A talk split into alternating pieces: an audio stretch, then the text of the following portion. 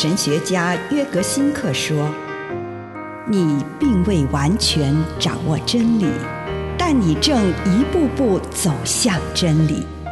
你不是真理，但真理会塑造你。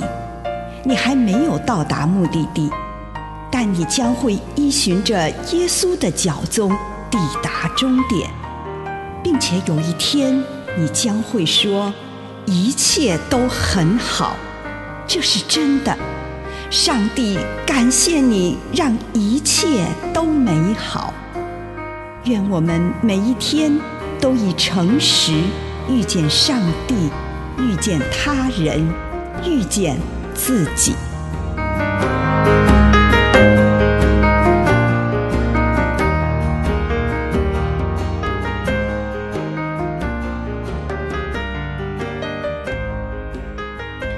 与上帝的新关系，罗马书八章三十八节。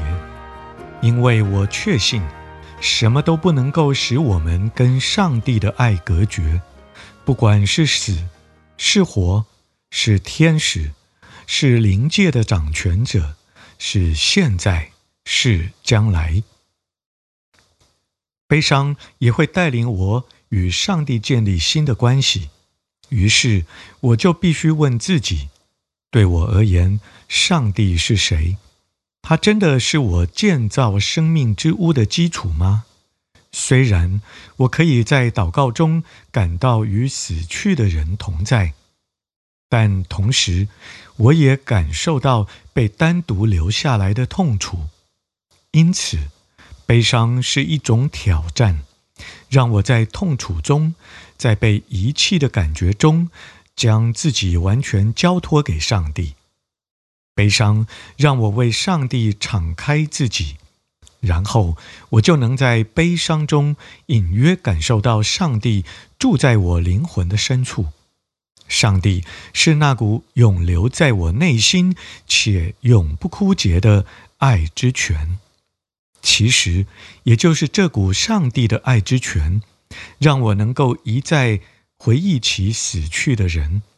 我已经不能像以前一样享受着对他的爱，虽然我还是能够感受到这份爱，但是同时也感受到死亡反映出的距离所造成的痛楚。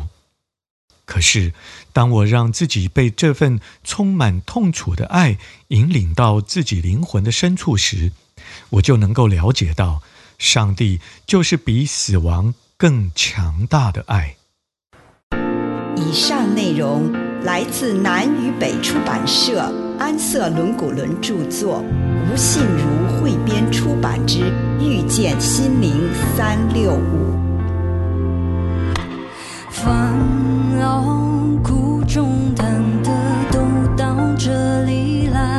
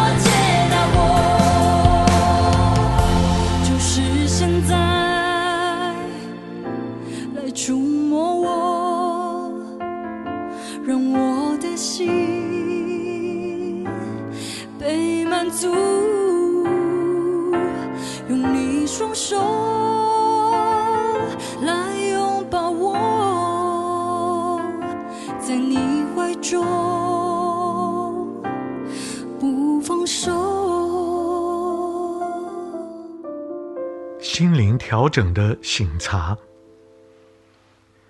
亲爱的主，求你帮助我，让我诚实的面对自己心理上面的状态，好让我能够更清楚我内在的情绪发展。奉主耶稣的圣名，阿门。请你用一点时间来感恩。为这一天领受到的祝福，不论是一个还是两个，是小的还是大的，向上帝献上感恩。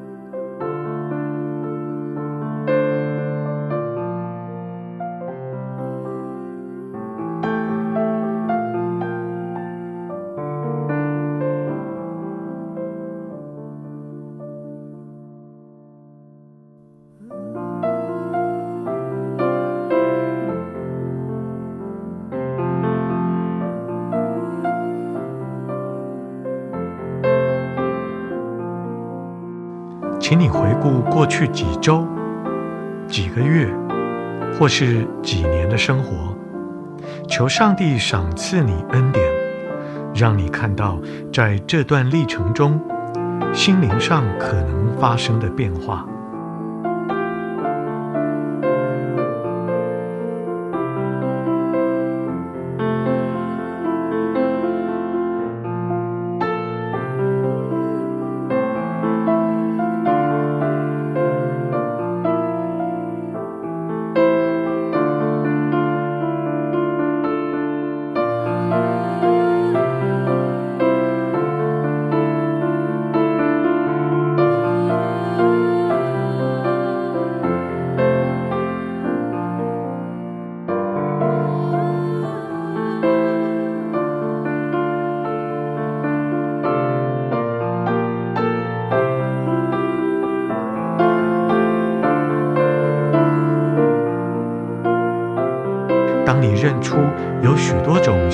上面的变化，你也许可以认出许多种心灵上的变化。但是，请求上帝让你看到其中对你影响最大的。接着，你就聚焦在那一个变化，是一个好的吗？还是一个不好的改变？还是好坏都有？求上帝显示这个改变在你里面，在你生命中所扮演的角色。求上帝帮你从他的眼光来看待这项变化，也求主向你显示他是用什么方式临在这当中。同时思想一下，如果这项改变不是来自于上帝，我又如何认出他呢？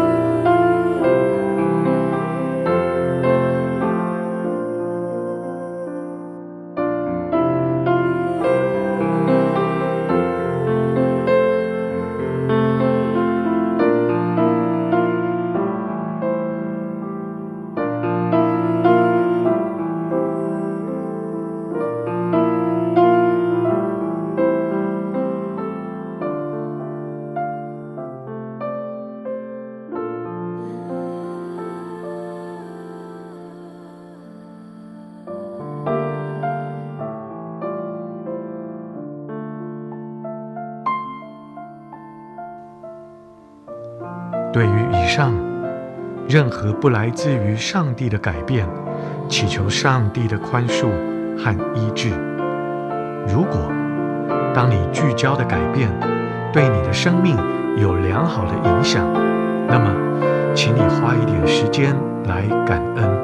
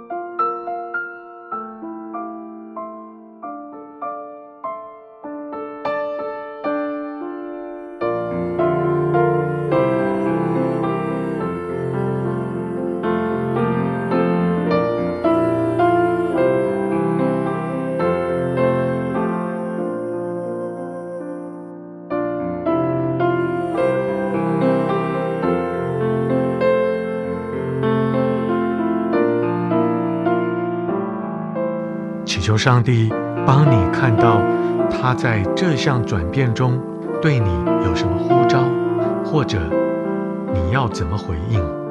如果你需要调整、修正你的心态，或是改变你的行为等等，是不是应该找个人，例如你的配偶，或是你的属灵导师谈一谈呢？上帝呼召你做什么呢？他呼召你成为什么样的人呢？如果你感受到上帝对你有所呼召，便向上帝承诺，去做他呼召你去做的事，成为那个他呼召你成为的人。